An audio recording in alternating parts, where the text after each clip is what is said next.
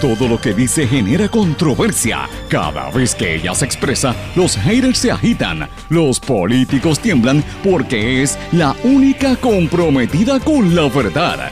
Periodista, bloguera, relacionista licenciada, analista de la noticia, escritora y le dicen la provocadora en las redes sociales. Y ahora comienza en blanco y negro con Sandra Rodríguez Coto. Bienvenidos a su programa en blanco y negro con Sandra para hoy martes 2 de septiembre de 2019. Les saluda Sandra Rodríguez Coto. Señores, esta es la edición 356 de este programa, así que ya mismo viene el primer aniversario de su programa en blanco y negro con Sandra y vamos a tener una edición muy especial, así que tienen que estar atentos. Gracias por sus comentarios, por sus consejos, sus críticas también, que las recibo con mucho cariño, críticas constructivas y más que nada sus mensajes de apoyo que recibo constantemente a través de las redes sociales. Mucho de lo que usted me dice luego se convierte en tema aquí y más adelante en tema en todo el país, como pasó en días, hace más de tres semanas con el tema de las cárceles, la situación tan terrible que se está viviendo en el sistema correccional de Puerto Rico y así otros temas, amigos. Pero hoy vamos a hablar de diferentes situaciones importantes que han estado aconteciendo en la prensa. Obviamente tenemos que hablar del huracán Dorian, vamos a hablar del racismo en la Universidad de Puerto Rico, así que atención, estudiantes de la UPR y profesores. Y vamos a hablar de las feministas, entre otros temas, en el programa de hoy, señores. Ya eso todo el mundo lo sabe, todo el que está atento a las noticias lo sabe. Confirman las primeras muertes causadas por el huracán Dorian en las Bahamas. Señores, y mientras tanto, ustedes saben que Dorian está amenazando todo el área sur de los Estados Unidos, el área de la Florida y el área de Georgia, la gente preparándose, buscando refugio, y mientras tanto, el presidente Donald Trump jugando golf. Vamos a hablar de eso en detalle. Tengo que también retomar el tema que comencé ayer el tema del caso de los eh, ex directores, ¿verdad? El ex presidente y ex rector de la Universidad de Puerto Rico, me refiero al ex presidente Joan Walker y al ex rector de Río Piedras, Carlos Severino. Es un caso que, señores, tenemos que analizarlo con detenimiento. Es un caso que evidentemente fue fabricado, es un caso que evidentemente descubre y demuestra el racismo institucional. Y hoy vamos a entrar en detalle sobre esta situación. Y lo más sorprendente, todo esto ocurre, hubo una vista y la, prensa lo pasó por debajo del radar, es como si no existiera. Vamos a analizar el por qué. Señores, hartas de reuniones y de falta de acción ante el pedido de estado de emergencia, las líderes de organizaciones feministas reiteran su exigencia de que se decrete un estado de emergencia para atender la violencia de género en el país, que está cada día peor. La Junta de Control Fiscal le pide cuentas al Departamento de Hacienda por sus gastos y así vamos a hablar de otras noticias locales y bastantes noticias internacionales que debe estar atento al programa, no se lo puede perder. Así es que, como siempre les digo, muchísimas gracias por su sintonía. Este programa se transmite a través de Éxitos 1530 AM en Utuado, toda esa región, Cumbre 1470 en Orocovis, el, que es el 1470 AM también a través del 106.3 FM en toda la región montañosa en el centro de Puerto Rico. X61, que es el 610 AM en Patillas y toda la zona sureste, también en el 94.3 FM. En el área este, el 1480 AM en Fajardo, que se oye hasta Carolina, pero se oye también en Ceiba, lo oí bastante, casi llegando a Humacao. Eh, una, una, señal bien poderosa y obviamente vi que es Culebre las Islas Vírgenes y también a través de la poderosa cadena de WIAC, que es el 930 WYAC en Cabo Rojo, Mayagüez, y WIAC 740 en San Juan. Y como siempre les digo, me escriben a través de Facebook Sandra Rodríguez Coto o en Twitter SRC Sandra. Bueno, señores, tengo que comenzar con esta noticia. No sé si han visto los vídeos que han estado circulando desde temprano el día de ayer en las redes sociales. Es una devastación sin precedentes lo que ha ocurrido en las Bahamas, sobre todo en las Islas Abaco. De hecho, escuché desde temprano que las Islas Abaco iban a, quedar prácticamente desoladas. Le pasó como a, algunas de las islas cuando pasó el huracán María, como la isla de Barbuda, que quedó prácticamente despoblada. La devastación es total. Ya se confirmaron las primeras muertes causadas por Dorian en las Bahamas. Más de 10 personas han fallecido por desgracia. El primer ministro de las Bahamas, Herbert Minis, confirmó, por lo menos en el día de ayer habían cinco muertes, se han confirmado otras muertes tras el paso de este devastador huracán. Y señores, es una situación terrible. Yo no sé si ustedes vieron los vídeos de las casas inundadas, los peces y tiburones nadando cerca de las casas, porque el mar entró en el área también de, del aeropuerto en las Bahamas. Así que esto es una situación bien terrible. El problema es que el huracán se ha quedado prácticamente estacionario. Se movía a un kilómetro por hora. Es una situación bien terrible. Aunque Dorian bajó la intensidad de sus vientos, pues como quiera, la situación es, es fuerte. En la isla Gran Bahama se sintieron vientos catastróficos desde, desde temprano del día de ayer.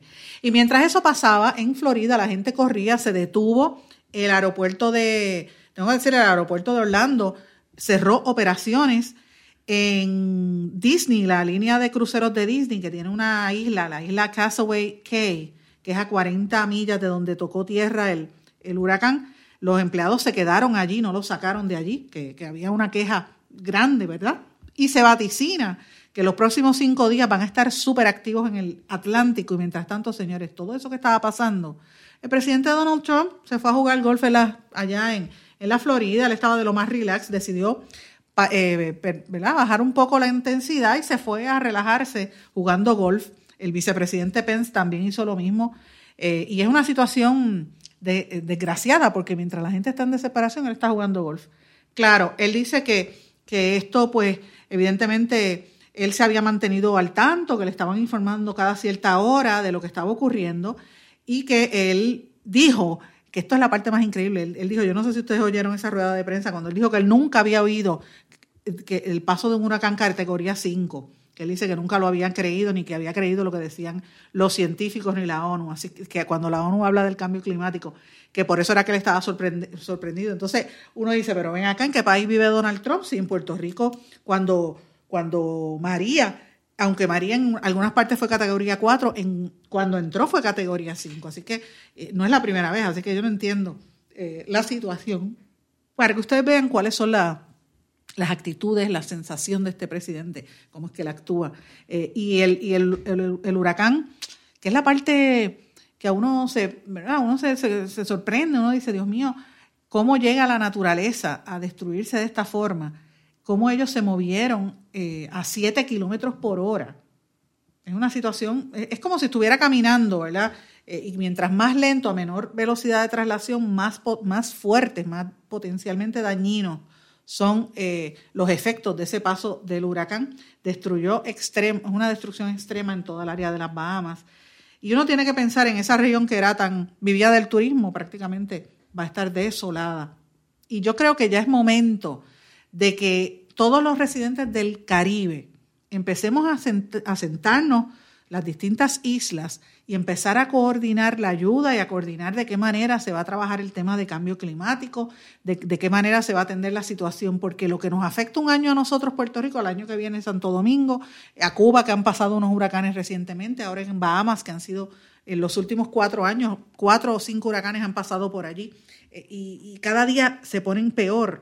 Así que me parece a mí que por la lógica que le debería dar a uno es que cada isla deba empezar a tratar de trabajar de qué forma se hacen planes en concreto, planes en conjunto para movilizar población, para evitar eh, este tipo de situación, para canalizar las ayudas. Eh, pero ahí es que usted va a ver dónde es que intervienen los poderes económicos y la gente pues ahora a la última hora no hace nada. Así que lo que me preocupa a mí, señores, es que ahí vienen cinco días que van a estar bien activos en el Atlántico, ya lo está anticipando el Centro Nacional de Huracanes. Dice que hay dos que se encuentran saliendo de África, hay otro que podría afectar México. El de, uno de los sistemas que está saliendo de África tiene un 90% de posibilidad de desarrollo y el otro un 40% de posibilidad. Así que eh, cuando se establecieron en agosto las tormentas, habían dicho que eran 12 tormentas y 6 huracanes, pero de esa cifra se había dicho que dos iban a ser categorías mayores, o sea, no sabemos si se va a cumplir ese pronóstico que había hecho un científico de la Universidad Estatal de Colorado. Así que ciertamente es una situación bien terrible. Ya la ONU había advertido, como dije, que los huracanes iban a ser cada día más intensos, categorías 4 o 5 y quizás más debido al calentamiento global. Pero mandatarios como el mismo Donald Trump y Jair Bolsonaro en Brasil y en Estados Unidos decididamente prefieren ignorar eso y, lo descartan. Y yo pienso que también cuando pasa un huracán se da este fenómeno que en toda la región se mete un calor pero terrible. Yo ayer que yo estaba hasta asfixiada. Yo decía, pero yo me bañé y estoy sudando, ¿qué es esto? En algunas áreas estaba sobre 100 grados, sobre todo en el área de San Juan. Fue terrible, así que cuando usted se sienta así, hidrátese, tome agua, no lo deje pasar. Pero bueno, amigo, yo tengo que traer este tema, que cambiándoles el tema, ¿verdad? Esto lo discutimos brevemente en el programa de ayer, no, le tuve, no tuve la oportunidad de dedicarle el tiempo que quería y que yo creo que merece esta información, porque es una información importante, que trascendió la semana pasada, el viernes, pero pasó de esas noticias que pasan por debajo de la, del radar, como llaman, o que la, la, misma prensa trata de barrerlas debajo de la alfombra y no le da historia de portada como fue durante tantos meses eh, y, y durante tanto tiempo. Y yo me refiero al caso entre el caso que le lleva el Estado contra el expresidente de la Universidad de Puerto Rico, Urayoan Walker, y el ex rector de Río Piedras, Carlos Severino, la fiscalía concluyó sin pasar prueba. Y es el caso referente a los malos manejos, se le imputó corrupción en, en la administración de las becas presidenciales. Señores, de una manera bien apresurada y sin haber amarrado propiamente el caso, porque es que no se amarró la oficina del panel del fiscal especial independiente informó que no iba a presentar más testigos, dando por culminada su vista, eh, su parte de la vista preliminar. Y esto es increíble porque han pasado más de tres años desde que empezó este caso y ha sido bien desolador. Su intención era clara. Ellos querían destruir a estas dos figuras y lo han logrado. Lo que no han logrado es sostener la acusación contra el expresidente del UPR y el exrector. No lo lograron. Eh, como dije, ambos han sido, eh, ellos fueron acusados, lo podemos recordar, de haber utilizado de manera incorrecta los fondos de las llamadas becas presidenciales. Y, pero lo más interesante de todo esto es que según se desprendió de los testimonios a lo largo de las vistas, es que la presión no era de ellos, la presión venía de la fortaleza bajo el, pasado expresidente de la UPR, hermano del exgobernador García Padilla, me refiero a Antonio García Padilla, que era hermano de Alejandro García Padilla. Él era el que estaba presionando y ese es el comentario que ha salido sistemáticamente de los, de los testigos en este caso. Eh, así que eh, me parece interesante.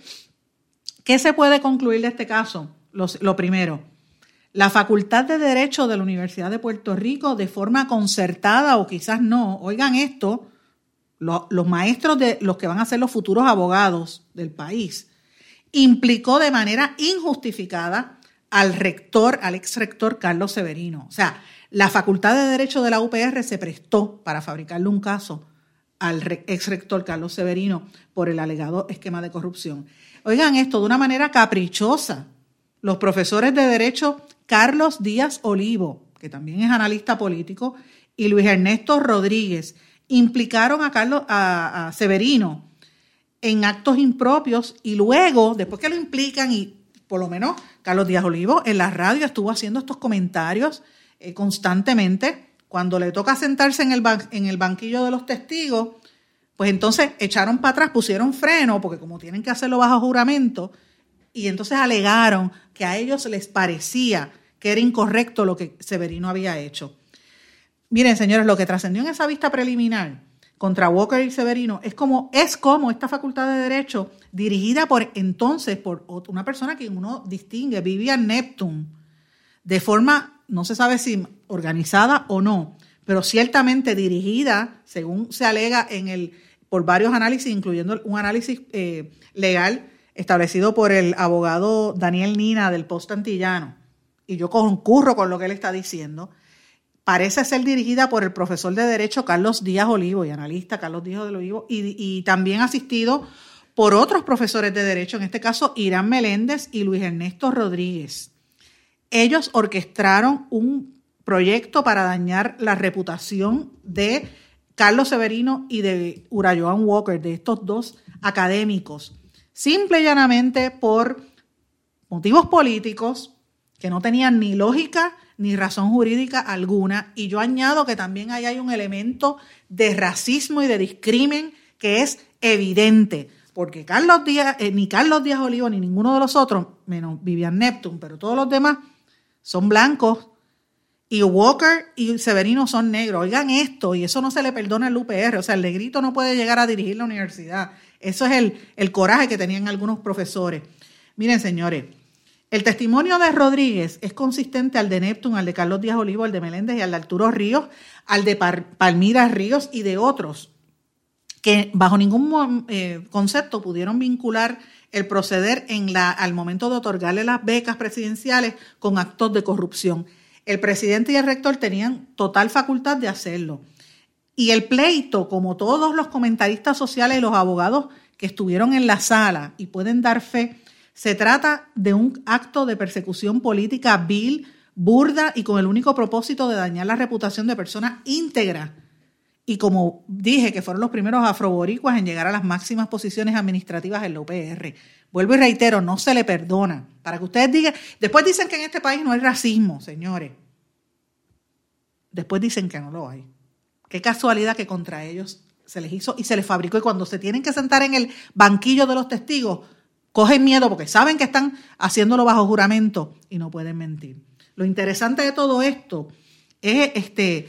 Y, tengo que decir que esto coincide con el testimonio que vertió el amigo Carlos Díaz Olivo, que me sorprende mucho esto de él que hace poco más de un mes que tanto para uno como para el otro les, les había molestado el proceder de Carlos Severino, pero que su molestia no tenía nada que ver con argumentos, normas administrativas o leyes, simplemente era una molestia.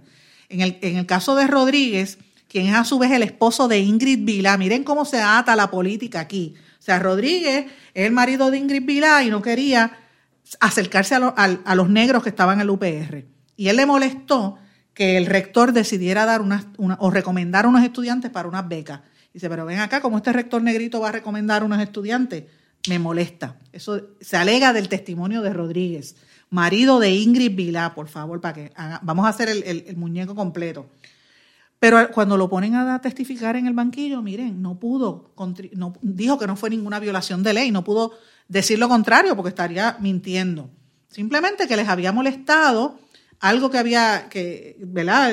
Que entendían que Carlos Severino, eso les molestó, el haber tomado esa determinación de dar unas becas presidenciales a unos candidatos preseleccionados. Pero, y tengo que decirle, no había, vuelvo y reitero, ni razón ni fundamento jurídico alguno, según trascendió en esa vista preliminar. En el caso de Joan Walker, tengo que decirles algo más. Joan Walker, expresidente de la Universidad de Puerto Rico, es nieto de Geraldo Walker un abogado negro, afrodescendiente, de Canóbanas, representante legal en su momento de Pedro Albizu Campos, junto a Ricardo Romualdo Rivera Correa. Y por otro lado, Carlos Severino es hijo de inmigrantes dominicanos y nacido y criado en el barrio obrero en Santurce. Y es un hombre evidentemente afrodescendiente de raíces profundamente caribeñas. Ambos académicos, Walker y, este, eh, y, Severino, ambos vienen de una larga tradición nacionalista de la izquierda y de la independencia, o sea que son negros y son independentistas, ¿verdad? Eso es lo que se imputa o se alega en este, en este estudio, en este estudio legal que se hizo. Señores, y qué casualidad que contra ellos se va y se hace todo este andamiaje para destruir su, su reputación Vamos a comparar esto con el caso de los rectores que robaron dinero, porque se los robaron de la Universidad de Puerto Rico. Cogieron el dinero de los estudiantes para darse buena vida y golpes de pecho y gastarlo en spa y gastarlo en, hoteles. Y lo que le dieron fue un slap in the hand, un regañito. ¡Ah! ¡Qué casualidad! A los rectores de Crece 21, pero a estos no. Y yo pregunto, no tendrá ahí un elemento político partidista y más que nada racial.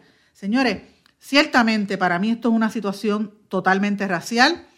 Eh, yo tengo que decirlo claramente, yo conozco a, todos los que he mencionado hasta, hasta ahora y algunos los considero amigos, a, otros conocidos, eh, como a Vivian Neptune, que es más conocida, pero a Carlos Díaz Olivo le tengo gran aprecio, a su esposa también, pero me considero amiga de Joan Walker y de Carlos Severino. Desde el día uno que esto, este caso trascendió a nivel público, donde la gente empezó a cuestionar por qué ellos le daban unas becas a unos y otros no, yo dije, pero ven acá, todos estos presidentes que han pasado por aquí, que han robado dinero de la universidad, que han destruido la universidad,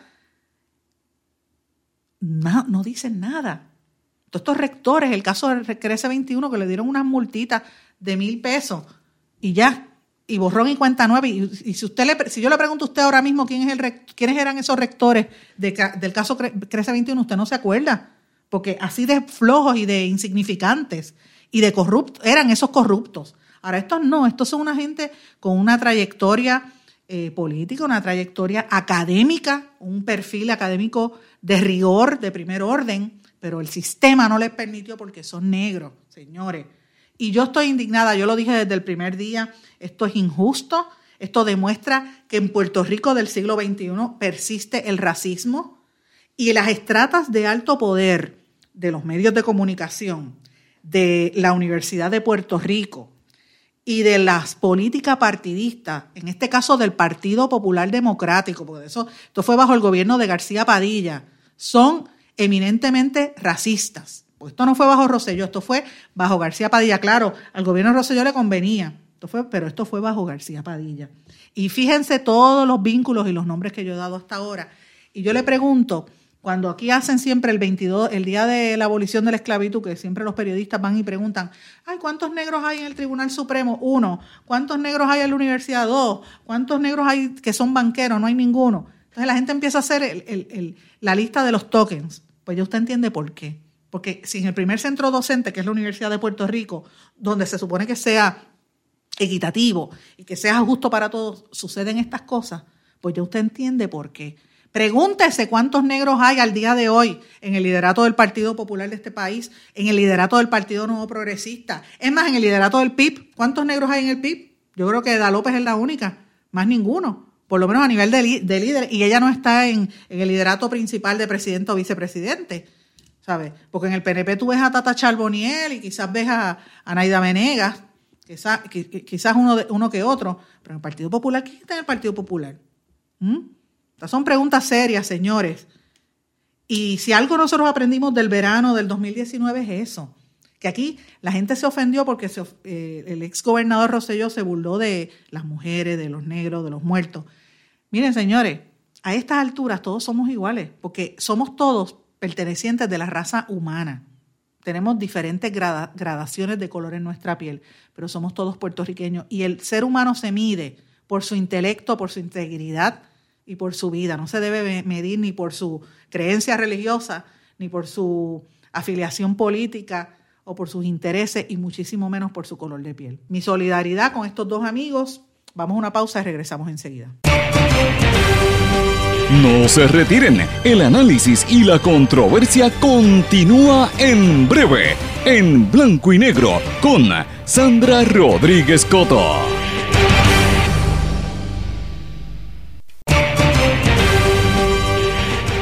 Y ya regresamos con el programa de la verdad, en blanco y negro, con Sandra Rodríguez Coto. Regresamos en blanco y negro con Sandra. Bueno amigos, en el día de ayer ustedes saben que yo hablé, les leí parte del informe que se le envió o que se le iba a enviar a la gobernadora Wanda Vázquez por parte de las organizaciones feministas que están exigiendo que se decrete un estado de emergencia la fecha límite para ese estado va a ser mañana, ¿verdad? Mañana miércoles. Y se supone que ese fue el acuerdo al que llegaron estas organizaciones cuando se reunieron con la gobernadora eh, eh, Wanda Vázquez el pasado 22 de agosto. Me refiero a las organizaciones como la Colectiva Feminista en Construcción, la Coordinadora Paz para la, para la Mujer, Movimiento Amplio de Mujeres de Puerto Rico, el Movimiento Victoria Ciudadana, el Partido Independentista Puertorriqueño, el Proyecto Matria y el Taller Salud, entre otras organizaciones, ¿verdad? Ya habían diferentes grupos eh, congregadas que llevan tiempo estudiando y haciendo estos, eh, ¿verdad? Este análisis de, de la necesidad urgente que hay de que se decrete un estado de emergencia para que se pueda actuar deteniendo con rapidez los asesinatos de las mujeres.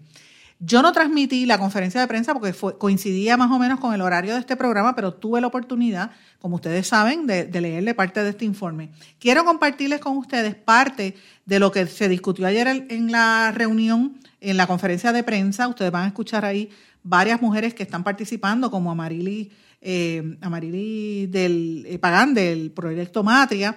También con, entre otras, ¿verdad? Sara Benítez del Movimiento Amplio de Mujeres y otras explicando el por qué es importante esto. Escuchemos parte de lo que trascendió en esta rueda de prensa del día de ayer.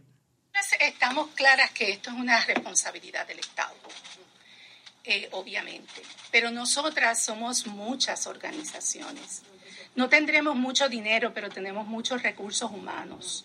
Nosotras hemos, establecido, hemos hecho otras veces campañas educativas.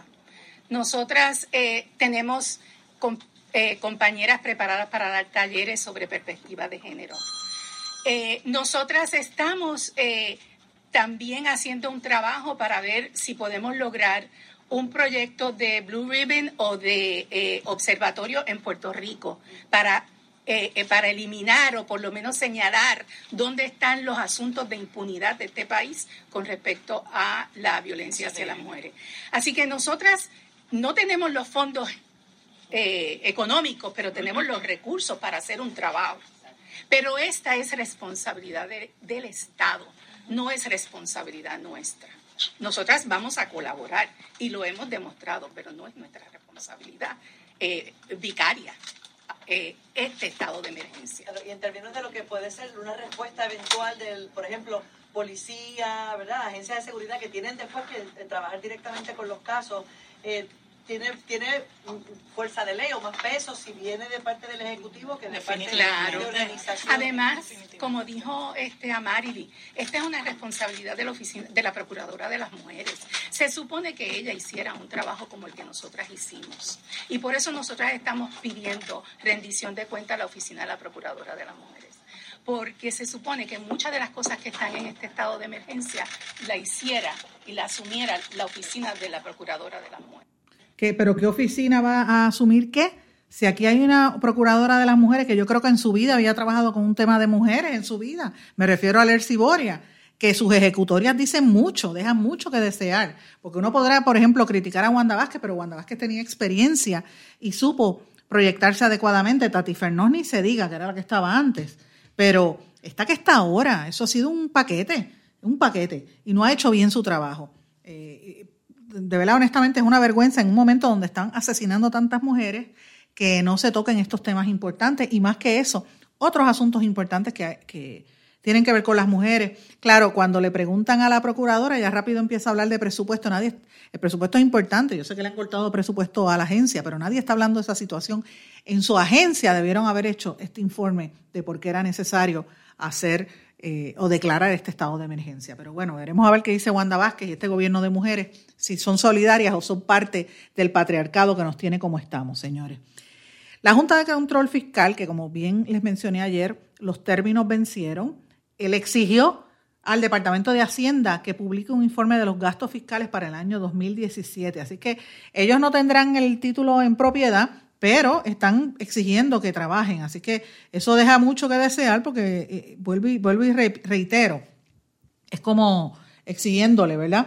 Eh, ¿Sabe? Como exigiéndole a, las agencias que hagan su trabajo en vez de estar ellos diciendo lo que tienen que hacer. Señores, eh, tengo que también hablar brevemente de lo que dijeron los alcaldes que estuvieron reunidos en la fortaleza. Pero antes de hablar de los alcaldes, quiero decirles algo. Me consta de propio y personal conocimiento que ya se está organizando adecuadamente el grupo para tratar de lanzar nuevamente a la contienda política a Pedro Pierluisi, el breve, el, gobernador que fue breve, que juramentó en la casa de su cuñado, el cabildero eh, Andy Guillemard. Pues me dicen que él, eh, eh, por varias fuentes relacionadas al Partido Nuevo Progresista y a su comité de campaña, se está organizando y va a buscar la candidatura a la gobernación por el PNP, eh, a menos que no haya una movida y Wanda Vázquez desee aspirar, cosa que todavía no se sabe, eh, o que eh, Jennifer González y, Tomás Rivera Chats no busquen la posición, pues evidentemente no habrá primarias. Y esto es importante, señores, porque estamos ya casi a la vuelta de la esquina, en menos de 120 días empieza ya la contienda electoral, así que hay que estar atentos a ver, por dónde viene Pedro Pierluisi y su campaña. Pero bueno, les mencionaba antes de irnos a la, antes de hablarle de esto, que los alcaldes populares y del PNP estuvieron reunidos en la fortaleza y estaban quejándose por la lentitud en el Departamento de la Vivienda y sobre todo con la otorgación de los, de, los fondos federales en bloque de CDBG, CDBG, que se supone que se utilicen para distribuir y, para hacer los trabajos de reconstrucción, pero que los administra vivienda y que se, según los alcaldes se están tardando mucho. Escuchemos parte de lo que dijeron los alcaldes. Comienzo con el alcalde de Caguas, Miranda, y luego con el de Arecibo, Carlos Molina. Escuchemos. Yo pienso que fue una reunión buena con la secretaria de la Gobernación. Hay una intención de darle sentido de urgencia a estos trámites. Hay una ley que permite que seamos sus recipientes, los municipios que somos entitlement. Eh, eso se va a discutir con vivienda, tratar de mejorar esa comunicación con vivienda. Y entonces, el ver si esos fondos se le puede hacer llegar a los municipios directamente y poder trabajar los proyectos. ¿A través de qué ley es esta? La ley 162.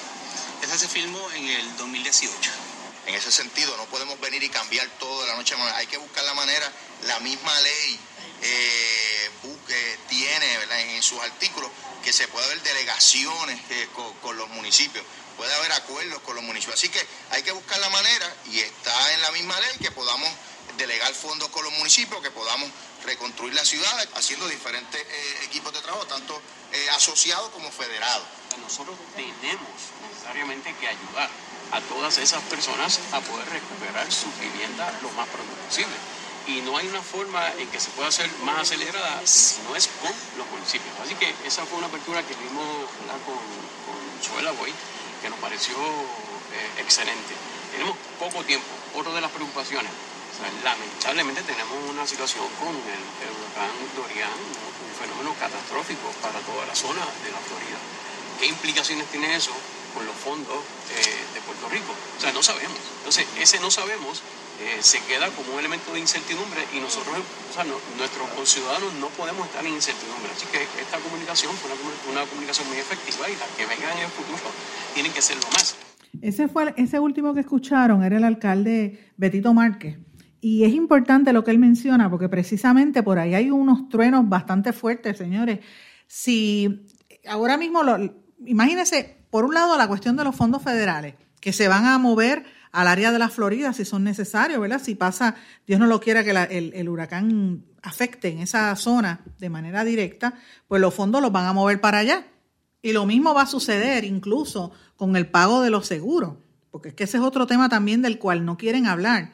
Y, y yo creo que en la medida en que se han tardado en exigir que nos, den el dinero de Puerto Rico, que es un dinero que nos merecemos, porque es un dinero que nuestro, no es un, dinero, no es un regalo del gobierno de los Estados Unidos.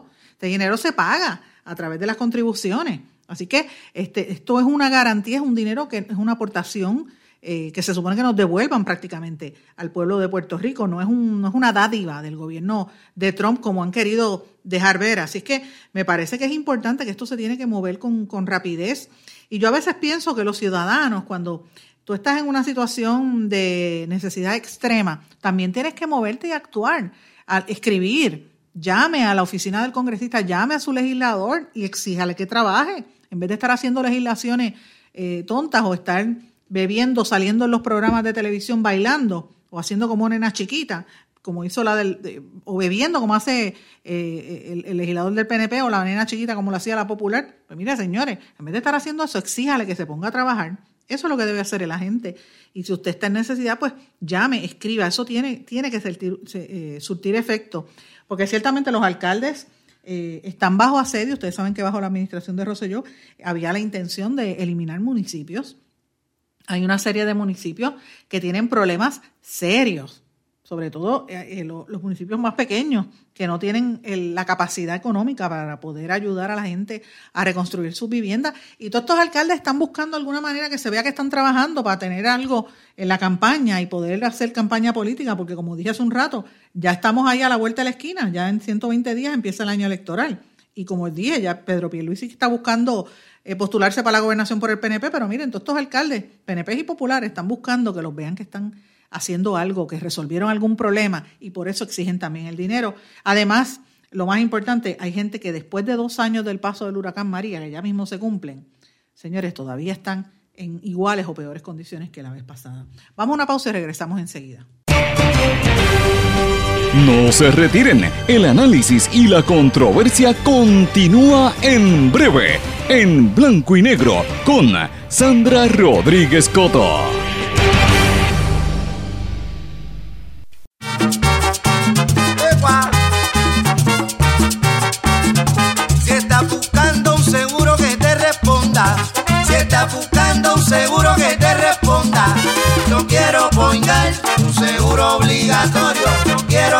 18 centros de servicio en toda la isla. Disponible 24-7 por teléfono, aplicación móvil e internet. Por eso yo, Piru, lo digo. Yo quiero poingar un seguro obligatorio.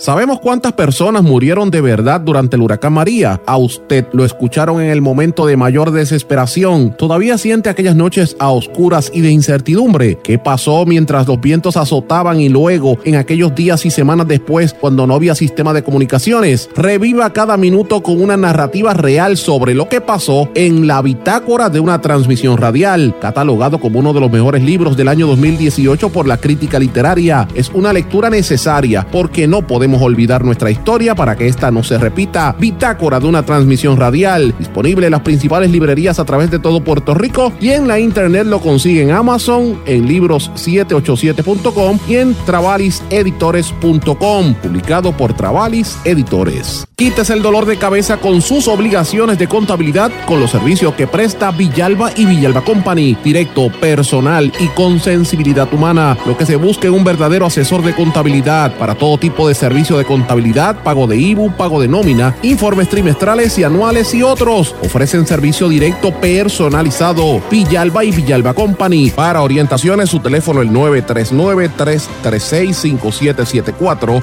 939-336-5774. El abandonar un animal es abuso y es ilegal.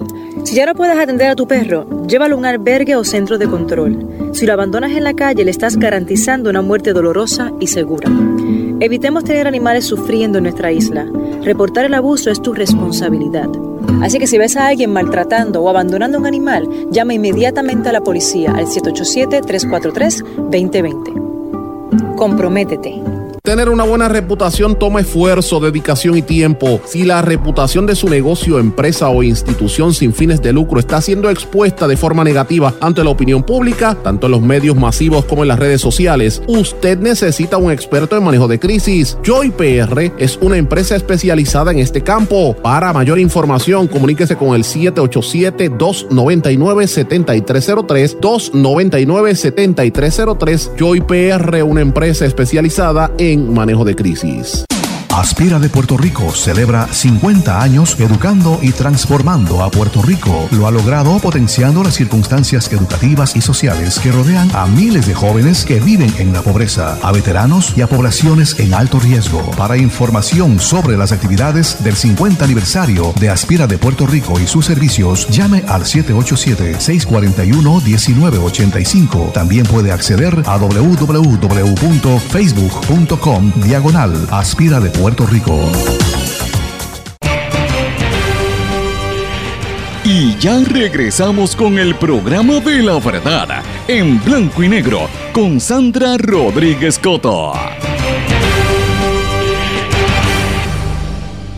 Regresamos a esta parte final de En Blanco y Negro con Sandra y voy con las noticias internacionales y de fuera de Puerto Rico. Comienzo con los Estados Unidos y brevemente comienzo con el fuego y el posterior hundimiento de un barco de buceo que se quemó en el área de California, donde murieron ocho personas y hay 26 desaparecidos cerca de la isla de Santa Cruz en California. La Guardia Costanera dijo que fue que se, la gente estaba, la tripulación estaba durmiendo cuando empezó el fuego y pues obviamente pues no se sabe cuántas personas eh, están y se presume que estos 26 están muertos, señores. Pero miren este otro, esta es una noticia que, quise compartirla con ustedes, la vi en el USA Today, me llamó mucho la atención, porque es de estos casos de gente que pasa toda la vida en la cárcel y uno dice, Dios mío, se le destruyó la vida por una tontería. Miren, este hombre fue sentenciado a cumplir cadena perpetua en el estado de Alabama por haber robado en una panadería. Cuando él lo metieron preso en el año 1983, él eh, tenía 22 años de edad. Actualmente él se llama Alvin Kennard, tiene 58 años de edad. Y lo van a dejar salir de acuerdo a un cambio en, la, en el sistema de corrección del Departamento de Correcciones de Alabama.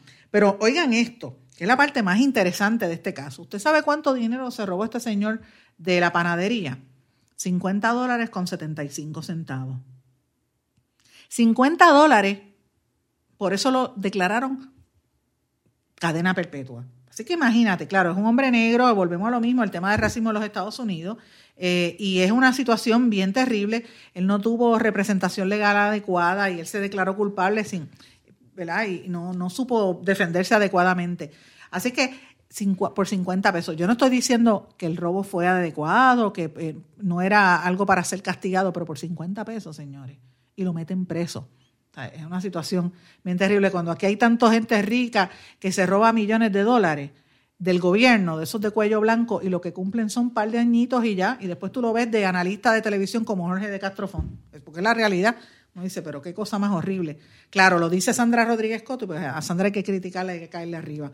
Pero si es la verdad, yo no estoy diciendo algo que no sea cierto, es la realidad. Señores, en América Latina están pasando muchas cosas importantes.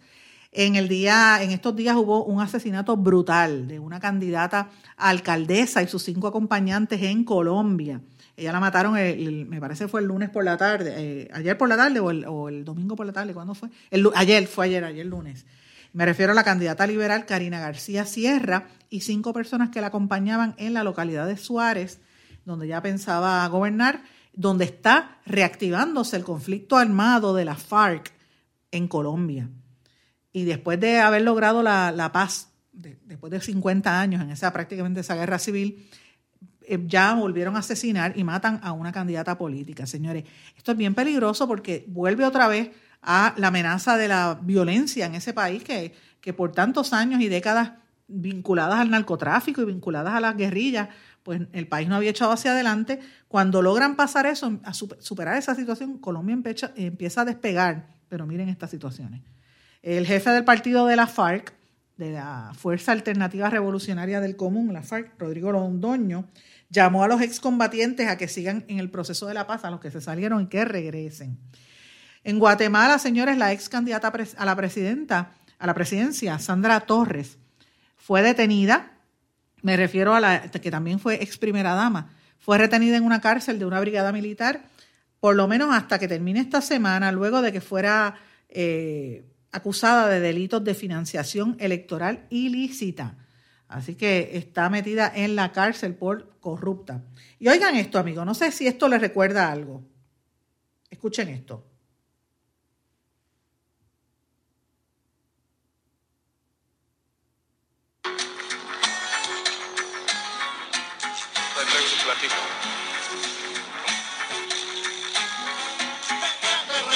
corruptos y mafiosos,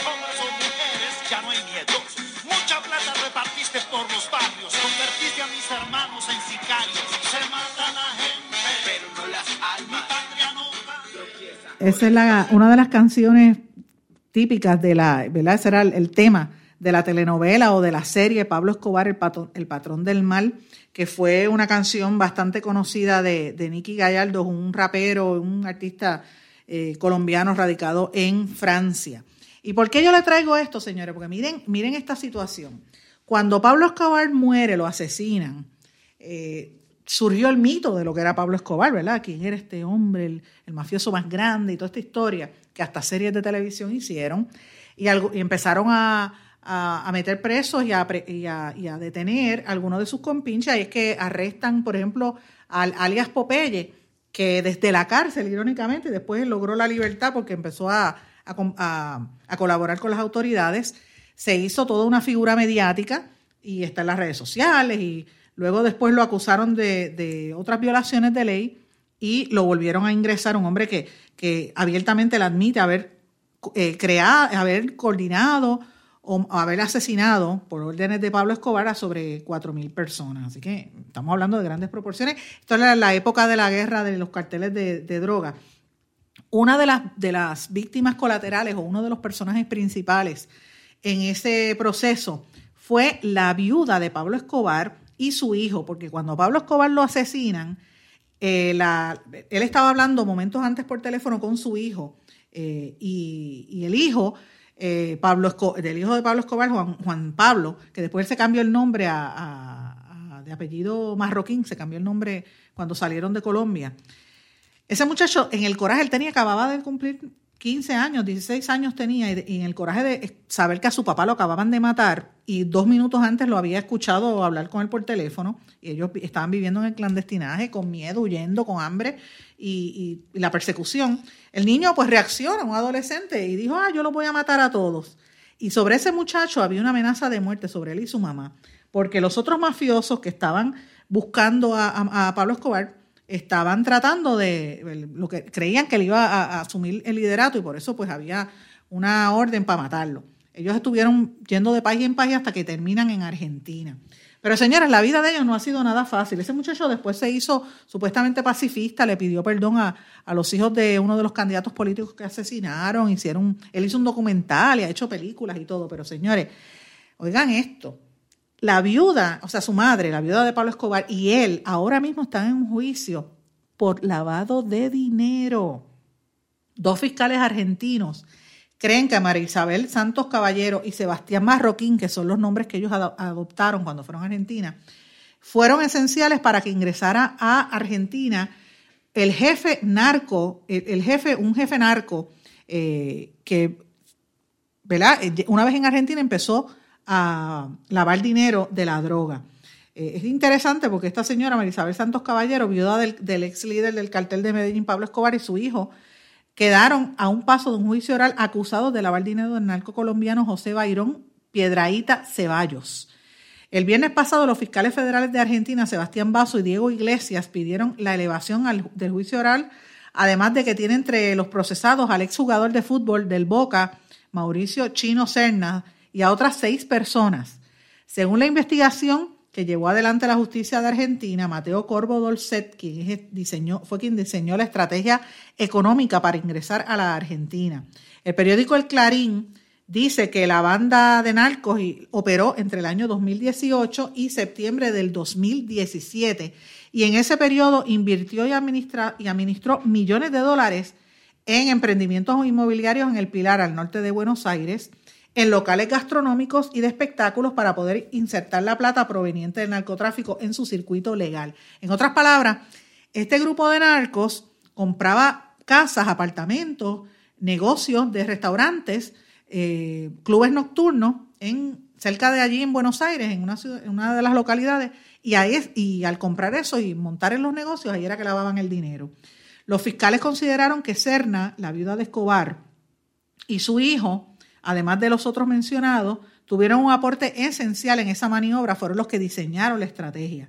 Y según la investigación, los cuatro lograron in ingresar al menos 3.8 millones de dólares y 1.7 millones de pesos argentinos. O sea, por un lado, perdón, 3.8 millones de pesos argentinos, me refiero a, a cerca de 28 mil dólares, a través de una firma panameña, District Panama SA, y las sociedades argentinas Ínsula Urbana, Pilar Bicentenario y MCD Inversiones. A principios de agosto pasado, eh, la Unidad de Información Financiera de Argentina realizó eh, una investigación donde corroboró que había eh, las imputaciones, la, la, forma para acusarlos de lavado de activos. Así que me parece súper interesante que todas estas personas tenían esta cantidad de dinero. Los fiscales señalaron que el narcotraficante que, eh, que, había señalado como una persona que tuvo cargos importantes en las estructuras criminales en Colombia en los años de los 90, es más, desde, la, antes, desde la época de Pablo Escobar, después fue, eh, se, se, mudó con el cartel de Cali y empezó a trabajar con los hermanos Rodríguez Orejuela. O sea que el tipo era un narco que se había ido con los, que, con los enemigos de Pablo Escobar y después se juntó con la esposa, la esposa de Pablo Escobar y con su hijo. Así que de eso es que estamos hablando. Yo no sé, si, Pablo Escobar llegó a ser el hombre más rico del mundo, o uno de los más ricos del mundo en su época, en su época de oro. Y yo sé que mucho del dinero se perdió, pero ellos no se tienen que haber quedado pelados, ¿sabes? De que eran, y, ellos tienen que haber visto cómo era que operaba el sistema. Así que uno tiene que tener mucho cuidado, ¿verdad? De no creerle por fe lo que dicen estas personas que ahora están enfrentando estos, estos casos. Y yo recuerdo que el personaje de Popeye, el, otro, alias Popeye, el otro, el otro preso, que, que fuera el sicario grande de Pablo Escobar, siempre decía que estos eran mafiosos y que tenían que ver con la droga. Así que parece ser que la justicia argentina señala lo mismo. Señores, con esto no tengo tiempo para más. Quise narrarle esto porque me pareció interesante. Les, les, pido, como siempre, que sus comentarios me pueden hacer llegar a través de las redes sociales en Sandra Rodríguez Coto en Facebook o en Twitter, SRC Sandra. Me despido, será hasta mañana. Que pasen todos muy buenas tardes. ¿Se quedó con ganas de más? Busque a Sandra Rodríguez Coto en las redes sociales o acceda a en blanco y porque a la hora de decir la verdad solo hay una persona en la cual se puede confiar. Sandra Rodríguez Coto en blanco y negro.